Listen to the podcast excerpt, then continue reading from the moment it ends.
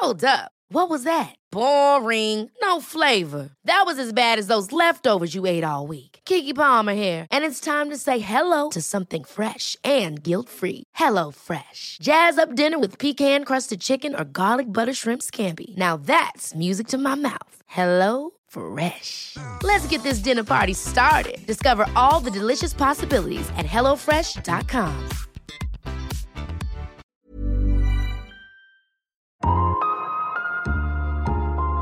Ich hatte in der Grundschule immer nur Leute um mich rum, die alle Geschwister hatten. Das hat mich so angekotzt, dass ich das einzige Einzelkind war. Ich fand das so doof. Also habe ich eine monströse Geschichte erfunden in der zweiten Klasse, dass ich mal einen kleinen Bruder hatte und der ist gestorben. Weil das hat nämlich zwei Fliegen mit einer Klappe geschlagen. Erstens, ich hatte ein Geschwister. Zweitens, alle hatten Mitleid. Psychohex. Leichter durchs Leben. Mit Claudia Konrad und Rolf Schmiel. Da seid ihr ja wieder. Wie schön. Dann halte ich euch mal die Tür auf, bitte schön, hereinspaziert zu einer neuen Psychohex-Ausgabe. Wie können wir uns und damit andere besser verstehen? Diese Frage stellen wir in jeder Folge mit einem Psychohack als Antwort auf diese Frage. Unser Lieblingspsychologe Rolf Schmiel gibt uns auch heute eine solche Antwort. Hallo Rolf. Hallöchen, liebe Claudia. Ich habe gerade was Erschütterndes festgestellt. Ich habe hier nur gestanden und beim Stehen hat mein Knie geknackt, als ob es morsche Knochen wären.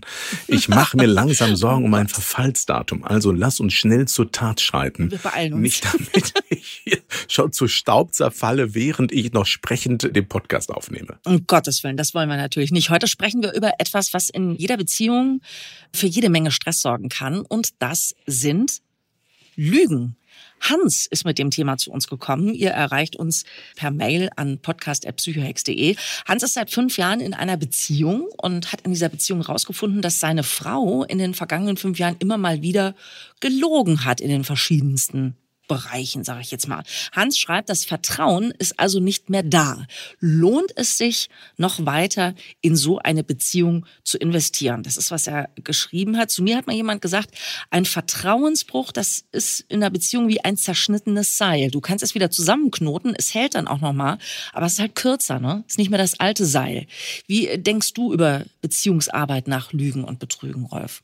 Es ist eine wunderbare Aufgabe. Es ist eine großartige Entwicklungsaufgabe für alle Welten, weil was wir nie hören wollen. Und wenn jetzt Hans mit seiner Partnerin hier bei mir auf der Couch säße und ich einen entsprechenden Tee für beide gemacht habe und wir kämen ins Plaudern und Hans würde das Herz ausschütten, wie schlimm es ist, immer belogen worden zu sein. Wird etwas auf der anderen Seite passieren, seine Partnerin nennen wir sie Franzi, damit ich nicht immer nur seine Partnerinnen, also wir haben hier Hans und Franzi. Mhm. Franzi wird dann wortgewandt erklären, warum sie nicht anders konnte.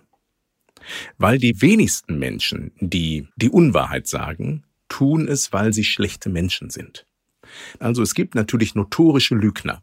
Den ist sozusagen der Wert der Wahrhaftigkeit und des Ehrlichseins geht ihnen völlig am Arsch vorbei. Die lügen einfach immer weil sie halt notorische Lügner sind. Die meisten Menschen, die regelmäßig die Wahrheit sagen und in bestimmten Situationen zur Lüge greifen, haben dafür Gründe. Und diese Gründe wollen wir in so einer Paarsituation häufig gar nicht sehen. Und deshalb wäre meine erste Intervention, die ich machen würde, wäre Hans zu fragen, hast du ein Interesse daran zu verstehen, warum Franzi gelogen hat? Und dann werden wir sehr häufig ein HB-Hänschen sehen, also ein Hans, der steil und sagt, mich interessiert es nicht, warum die lügt, ich kann dieses Lügen nicht mehr ab, ich kann der Frau nicht vertrauen, die hat mich so oft belogen. Und die Fähigkeit, auf den anderen empathisch einzugehen, der dich verletzt hat, und nachspüren zu wollen, was ist da los, diese Bereitschaft ist nicht da. Und jetzt haben wir für die Frage, lohnt es sich, in diese Beziehung nochmal hinein zu vertrauen, sollte aus psychologischer Sicht anders heißen, lohnt es sich an mir und dieser Partnerschaft zu arbeiten, damit wir nochmal glücklich miteinander werden können. Du kannst nicht am Vertrauen arbeiten, wenn du nicht an den Ursachen arbeiten möchtest. Ich komme gleich noch dazu, dass natürlich auch Franzi einen Anteil hat, weil Lügen ist scheiße, Betrügen ist blöd und Ausnutzen ist noch genauso beschissen. Aber trotzdem hat Hans hier, wenn er fragt, macht es Sinn, an dem Vertrauen zu arbeiten, ist die Frage, die ich stellen würde, Hans, bist du bereit, an dir zu arbeiten? Und bist du bereit, daran zu arbeiten und zu verstehen, warum Franzi sich so überhaupt verhalten hat? Man kann das super übertragen, finde ich, auf Kinder. Kinder lügen von Haus aus nie, weil sie Spaß an der Unwahrheit haben, sondern Kinder lügen, weil sie Angst vor der Reaktion auf die Wahrheit haben. Meine Tochter, ich habe immer zu ihr gesagt, bitte, als sie am Anfang ein Handy hatte, bitte nimm das Handy nicht mit nach draußen. Ne? So, jetzt war sie aber stolz auf ihr Handy und hat das mit nach draußen genommen. Das ist tatsächlich wirklich beim allerersten Mal, wo sie es mit nach draußen genommen hat, ist sie am Sandkasten gestolpert und das Ding fiel runter und war kaputt. So, die kam rein da redet sie heute noch drüber, sagt, du hast einen sechsten Sinn, das ist ja furchtbar, ne? Ich guck die an und sage, hast du dein Handy mit dabei gehabt? Und dann hat sie also gesagt, nee, habe ich nicht ja, ist dann ganz schnell in Windeseile ihr Zimmer hoch. Und für sie war das auch ganz schlimm übrigens, mich anzulügen. Also jemand, der jetzt, äh, wie du es sagst, der kein notorischer Lügner ist, der leidet darunter. Das macht ihn ja nicht glücklich. Und da habe ich später gesagt, warum hast du mir denn nicht gesagt, was passiert ist? Und hat sie gesagt, weil ich so Angst hatte, dass du schimpfst. Ne? Also der Mensch, der lügt, hat ja in der Regel selbst ein Unrechtsbewusstsein. Also ich hatte diese Situation, die du beschreibst und in der vielleicht auch Hans steckt, selber auch schon mal. Also ich wurde auch betrogen und habe dann so diese Arbeit, die man dann machen muss, ne? also die du gerade gesagt hast.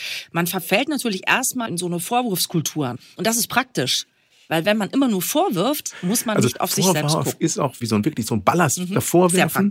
Und diese Vorwurfsmauer wird immer größer, dass der andere gar nicht sozusagen mhm. die Möglichkeit hat zu gucken, was hinter dieser Mauer passiert, sondern es geht einfach nur noch um diese Vorwurfswand, wo dann alle gemeinsam immer drauf gucken. Ich muss an einer Stelle ganz liebevoll, nenne ich korrigierend, den Gedanken erweitern, wenn du sagst, Kinder lügen nicht, weil sie Freude daran haben.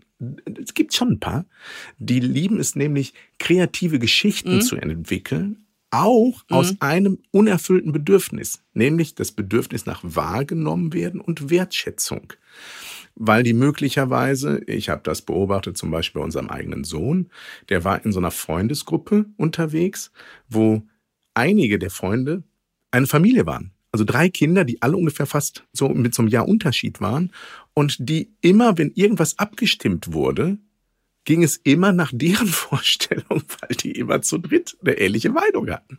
Und irgendwann hat Leonard angefangen, um sich einen entsprechenden Raum aufzubauen, um wahrgenommen mhm. zu werden, Realitäten zu überspitzen, Realitäten zu verfremden. Und dann hieß es ja, man kann Leonard nicht mehr vertrauen, bis man bereit war, auch mal hinzugucken, aus welchem Bedürfnis heraus, aus welcher Struktur macht dieses Kind das. Und es rechtfertigt nicht die Lüge. Das ist mir immer ganz wichtig, dass jemand sagt, ja, ja, damit wird dem Täter alles. Darum geht's überhaupt nicht. Sondern es geht, eine Plattform zu schaffen, in der überhaupt eine Vertrauensebene wiederhergestellt werden kann. In dem Moment, wo ein Partner, eine Partnerin, die vielleicht in einer gewissen Abhängigkeitsstruktur vom anderen ist, sowas gibt es heute immer noch, sei es emotionale bis hin zu wirtschaftlicher Abhängigkeit, Dinge verheimlicht, weil sie Angst hat, dass sie aus dieser Abhängigkeit herausgeschmissen wird. Und deshalb, weil dort eine Kultur der Ehrlichkeit eine Kultur der Wahrhaftigkeit nicht gelebt werden kann, weil der andere ein dominanter Richter ist, schaffen wir durch unser Verhalten den Boden für mhm. die Lüge. Aber auch in dem Beispiel, was du gebracht hast mit den Kindern, auch da ist es ja nicht aus Spaß an der Unwahrheit, sondern wie du richtig sagst, hat das Gründe. Ich habe mal, äh, ich bin ja ein Einzelkind und ich habe zum Beispiel mal ein Geschwister erfunden. Ich hatte in der Grundschule immer nur Leute um mich rum, die alle Geschwister hatten. Das hat mich so angekotzt, dass ich das einzige Einzelkind war. Ich fand das so doof. Also habe ich eine monströse Geschichte erfunden in der zweiten Klasse, dass ich mal einen kleinen Bruder hatte und der ist gestorben. Weil das hat mich zwei Fliegen mit einer Klappe geschlagen. Erstens, ich hatte ein Geschwister. Zweitens, alle hatten Mitleid. Also das heißt, ich hatte äh, super Aufmerksamkeit und ich konnte schließlich auch mitreden, wie das mit diesen Geschwistern so ist. Ne? Großartig. Ich danke dir für dein ehrliches Teilen. Ja, weil das halt wirklich, also eine meiner ältesten Freundinnen, die ich in der Grundschule kennengelernt hatte, hatte drei Geschwister. Denen ging es überhaupt nicht gut. Die hatten super wenig Geld und alles, ja. Die hatte einen, einen völlig herrischen Vater, ein fürchterlicher Typ. Aber trotzdem war ich neidisch auf dieses Geschwistergefüge. Und dann habe ich gedacht, da muss ich mir was ausdenken. Von daher kann ich dieses kreativ werden, um die eigene Biografie so ein bisschen zu beschönigen. Ne? Hat ja immer Ursachen. Ne? Du willst halt irgendwas darstellen, du willst irgendwas inszenieren. Und jetzt kommen wir zu einem meiner Lieblingssätze aus sämtlicher therapeutischer Arbeit. Scham, also nicht im Sinne von charmant, sondern mhm. im Sinne von schämen. Scham verhindert Heilung. In dem Moment, wo ich mich für bestimmte Facetten meiner Persönlichkeit schäme mhm. und nicht den Mut habe, ehrlich darüber zu reden, drifte ich immer in die optimierte Wahrheit bis hin zur Lüge ab. Und irgendwann verselbstständigt sich dieses System und dann kommen wir leider an einen Punkt, was ein Point of No Return ist, weil du so ein Lügengeflecht schon aufgebaut hast, dass wenn du anfängst, das einzureisen, Dinge von vor zwei Jahren plötzlich eine ganz andere Bedeutung bekommen. Aber wenn mir eine Beziehung wichtig ist und wenn ich mit einer Beziehung weitermachen möchte, dann habe ich diese Aufgabe, erstens zu lernen, mich selber anzunehmen und auch die Aufgabe, eine Vertrauensebene herzustellen, dass der andere weiß, okay, wenn ich Scheiße gebaut hat, der andere verdammt mich nicht dafür. Also das ist zum Beispiel hier eine Sache, da ich äh, rede selten gut über meinen Schwiegervater. Ich rede meistens gar nicht über ihn, aber manchmal feiere ich ihn wirklich, weil er hat eine Qualität, die ich sehr, sehr schätze. Egal was seine Kinder, er hat zwei, egal was seine Kinder falsch gemacht haben, die haben sich immer getraut, zu ihm hinzukommen weil er gesagt hat, egal was ihr macht, ich werde immer Verständnis haben, wir finden immer eine Lösung. Mhm. Und so hatten seine Kinder den Mut, wenn Sachen richtig kacke gelaufen sind, die ich mir nie hätte eingestanden vor meinen Eltern, mhm. die ein sehr klares Wertesystem hatten, hatten die den Mut, mit ihrem Vater darüber zu sprechen, weil sie wussten, egal wie groß der Mist war, den sie gebaut haben, ihr Vater ist auf ihrer Seite. Und das gelingt uns häufig in Partnerschaften nicht, sondern wenn der andere ein Fehlverhalten zeigt, schmieren wir es ihm täglich aufs Brot und halten ihn es teilweise zwei, drei Jahre später sogar noch vor. Das führt natürlich dazu, dass wir Facetten unserer selbst verstecken. Mhm. Hiring for your small business? If you're not looking for professionals on LinkedIn, you're looking in the wrong place. That's like looking for your car keys in a fish tank. LinkedIn helps you hire professionals you can't find anywhere else, even those who aren't actively searching for a new job but might be open to the perfect role. In a given month, over 70% of LinkedIn users don't even visit other leading job sites. So start looking in the right place. With LinkedIn, you can hire professionals like a professional. Post your free job on linkedin.com slash people today. Und das ist, glaube ich, Hans, der die Frage gestellt hat, ob es sich lohnt, was zu investieren. Ich glaube, was Rolf eben schon mal gesagt hat, also erstmal natürlich die Frage, bin ich bereit, mich selber unter das Mikroskop zu legen und zu gucken, was ist mein Anteil an dieser Situation? Das ist Punkt eins. Und Punkt zwei, Rolf und ich sind ja beide Fans von Abreißkalendersprüchen, ja. Da steht geschrieben, die Frontscheibe ist nicht umsonst größer als der Rückspiegel. Ja, das heißt also, wenn du bereit bist, wirklich nach vorne zu gucken. Das bedeutet, dass du deine Frau nicht immer ins Büßergewand steckst, also das kann niemals funktionieren. Also wenn einer immer nur die ganze Zeit äh, dazu genötigt wird, immer nur zu sagen, ja, ich weiß und es tut mir so leid und es war alles so blöd und es wird auch nie dazu führen, dass es nochmal bei kommenden Problemen ein ernsthaftes Gespräch gibt, weil der andere immer Angst haben muss, dann werde ich jetzt doch noch über die Klippe gestupst. Ja, also das darf ich jetzt gar nicht sagen, dass ich das gerade doof finde, weil da war ja noch die andere Sache und die ist ja noch nicht ausgestanden. Ich selbst habe das festgestellt, das ist wirklich eine schwierige Sache. Ich habe dann ein Gespräch mit einer sehr guten Therapeutin äh, geführt und die hat zu mir gesagt, wissen Sie, Sie müssen sich das so vorstellen, hat sie gesagt, Sie haben einen Handkarren im Leben, den ziehen Sie hinter sich her und in diesem Handkarren ist zerbrochenes Porzellan und der bremst. Sie haben jetzt zwei Möglichkeiten. Entweder Sie drehen sich die ganze Zeit immer um und gucken, ob das noch da ist, das kaputte Geschirr, oder Sie ziehen die Scheiße einfach hinter sich her und laufen nach vorne. Das ist die Wahl, die Sie haben. Und das fand ich, da ich, ich liebe ja Bilder. Ne? Mit so Bildern kann ich was anfangen. Da weiß ich irgendwie, ah, okay, kann ich mir vorstellen. Und das war der Gamechanger für mich, dass sie das so gesagt hat. Weil sie hat mir gesagt, sie werden das nicht los, egal was sie machen. Sie können nach Sri Lanka ziehen, sie können zwei Frauen heiraten, das können sie alles machen. Aber es wird nichts ändern an ihrer Geschichte und ihrer Verletzung. Das ist doch großartig, oder? Also das heißt auch, selbst wenn du, Hans, äh, dich jetzt trennst, zum Beispiel, dein Handkarren, der bleibt. Und das Schlimme ist, der Handkarren wird mitgenommen in einer nächsten Partnerschaft, von der die neue Partnerin gar nicht weiß, wie viel äh, Porzellan du mitbringst und warum der Hans dauernd Handys kontrolliert und in Portemonnaies nach Einkaufsbelegen sucht, weil das hat mit der Person, die du dann zusammenkommst, nichts zu tun. Die fühlt sich dann aber auch sofort kontrolliert, als ob sie was falsch machen würde. Mhm. Und das führt zu der blöden Spirale, dass sie plötzlich anfängt, auch Dinge zu verheimlichen, obwohl sie vorher das nie getan hätte. Mhm. Das heißt also, solange genau. wir nicht unsere Hausaufgaben machen, schaffen wir immer wieder die gleichen Probleme. Mhm. Und deshalb hätte ich noch eine weitere Aufgabe für Hans in diesem gemeinsamen Weg, also auch wenn er Einzelklient wäre was muss überhaupt passieren, dass er sagt, das Vertrauensverhältnis ist wiederhergestellt?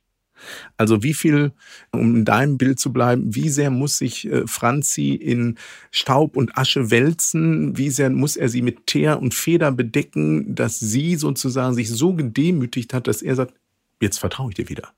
Also was sind seine Bedingungen dafür, dass er sagen kann, er kann wieder vertrauen? Und wenn dann der Satz kommt, sie darf mich nie wieder belügen. Dann muss ich sagen, Franz, vergiss es. Weil du verlangst etwas von Menschen, was du selber nicht leisten kannst. Egal wie begeistert du von der Wahrheit bist. Ich bin mir sicher, wenn ich in dein Leben hineinschaue, werden wir mindestens an zwei, drei Abbiegungen, vielleicht in anderen Lebensverhältnissen, feststellen, ja, das war aber, ich konnte nicht an. Ach, werden wir nicht feststellen, dass auch du manchmal die Wahrheit etwas frisierst. Das machen selbst die größten Heiligen. Also schau hin, was erwartest du von Franzi, dass das Vertrauen wiederhergestellt werden kann. Das ist die eine Aufgabe, dass der Psychohack ist. Gestalte ein Bild davon, was muss passieren, dass du sagen kannst, jetzt kann ich weitermachen. Und wenn Franzi dann den Eindruck hat, das kann sie leisten, dann ist gut und arbeitet daran, dass tatsächlich Franzi nicht lügen muss, mhm. um nicht eine richtig scheiß Zeit zu haben. Hans, ich würde dich ganz gerne so ein bisschen digital in den Arm nehmen. Nicht, dass du sagst, was sind denn das hier für zwei Flitzpiepen? Ne? Ich komme da hin, erzähle denen, dass ich da immer belogen und betrogen werde und jetzt bin ich am Ende der Böse. Ich glaube, es hackt. Ne? Also nicht, dass du jetzt schlechte Laune bekommst, Hans. Es geht nur um die Ursachenforschung. Ne? Also wirklich um die Frage, wie ist es dazu gekommen? Außer du bist jetzt wirklich mit einer Frau verheiratet, die dich notorisch belügt, weil sie da irgendwie pathologische Hintergründe hat, dann ist sowieso Sense. Ne? Also ich glaube, das will ja niemand. Oder auch mit jemandem zusammen zu sein, der sich da durch die Gegend wälzt mit anderen Menschen. Ne? Also von sowas sprechen wir ja nicht. Wir sprechen ja wirklich von Krisensituationen in Beziehungen, die nie nur einer herstellt. Das ist eigentlich das, worauf wir hinaus wollen und nicht, dass du dich jetzt irgendwie von uns da ungerecht behandelt fühlst. Ne? Aber ich kann das selbst sagen, weil ich selbst eine betrogene Frau bin da war eine ganze Menge, was ich da beigetragen habe zu dieser Situation. Und ich fand, dass das wirklich, bei mir hat es echt lang gedauert, bis ich das annehmen konnte. Claudia, ich danke dir sehr dafür. Also vorhin, das war tatsächlich den lieben Hans gegenüber eine Intervention mit dem Baseballschläger. So geht's. So, natürlich, wenn er jetzt hier gesessen hätte, hätte ich ihm erstmal echte Empathie entgegengebracht und hätte ihm auch ein echtes Mitgefühl gezeigt, wie scheiße es ist, belogen zu werden. Weil es gibt kaum etwas Respektloseres, es gibt kaum etwas Schmerzhafteres, wenn du merkst, so wie er auch sagt, dass du über einen längeren Zeitraum immer wieder der Erfahrung machst, Du fragst jemand, sag mal, ist das blau?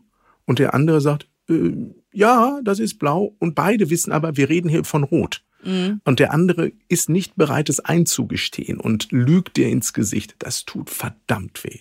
Und das ist auch wirklich tragisch und das ist wirklich massivst schmerzend. Und das erkenne ich auch an.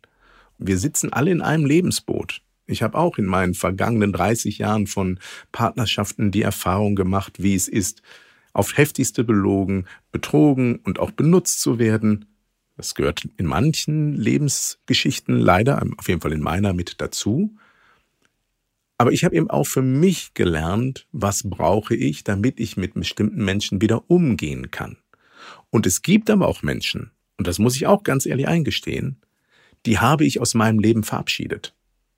Da habe ich gesagt, hier sind Grenzen überschritten worden, wo für mich keine Ebene mehr da ist, dass wir uns gemeinsam nochmal an einen Tisch setzen können. Und in manchen anderen Dingen habe ich dann später, musste ich zurückrudern, weil ich erkannt habe, dass ich sehr, sehr, wie nennt man das, wie ein großer Richter andere beschuldigt und fertig gemacht habe und selber nicht gesehen habe, was für ein schrecklichen Beitrag ich dazu geleistet habe. Und dann bin ich angekrochen gekommen und gesagt, ey, es tut mir echt leid, wie ich mich da verhalten habe.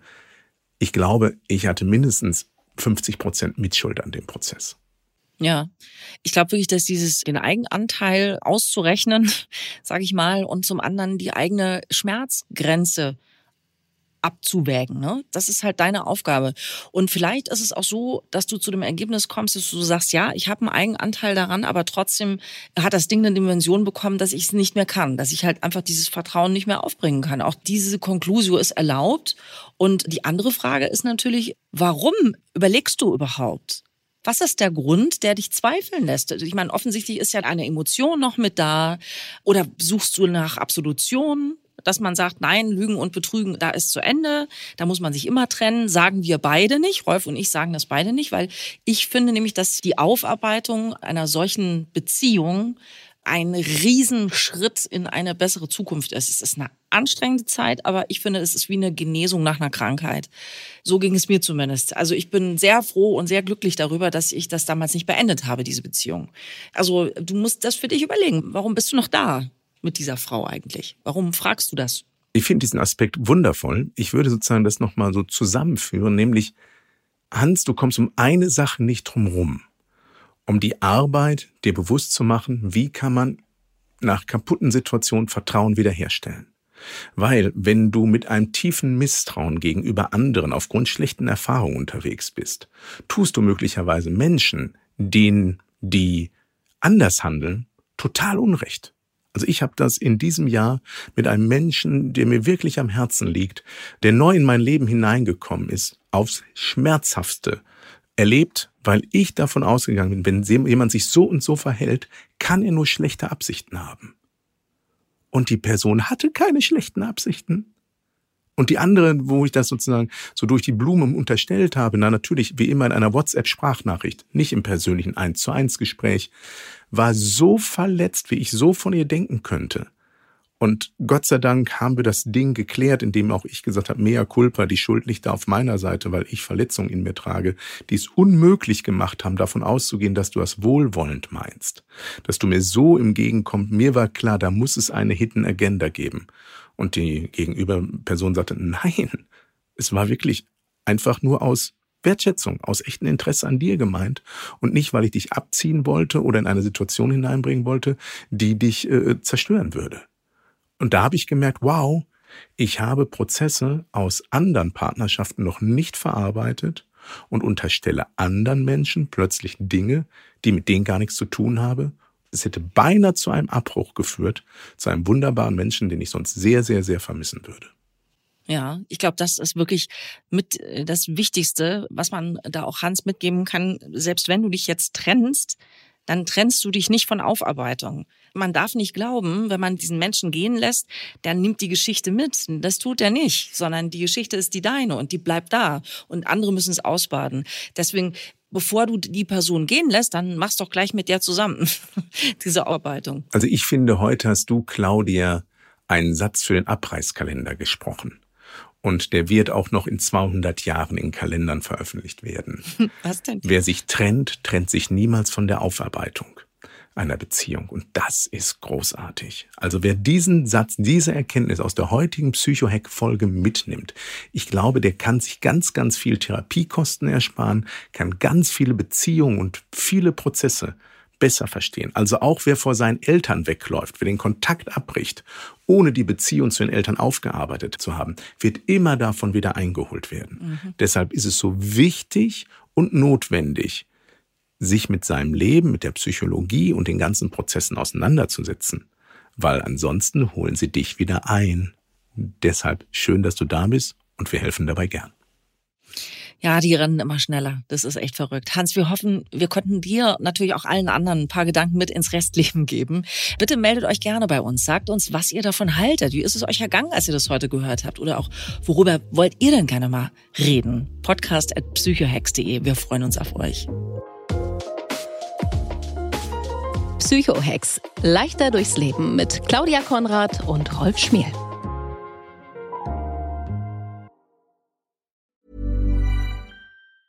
Ever catch yourself eating the same flavorless dinner three days in a row? Dreaming of something better? Well, HelloFresh is your guilt-free dream come true, baby. It's me, Kiki Palmer. Let's wake up those taste buds with hot, juicy pecan crusted chicken or garlic butter shrimp scampi. Mm. Hello Fresh. Stop dreaming of all the delicious possibilities and dig in at HelloFresh.com. Let's get this dinner party started.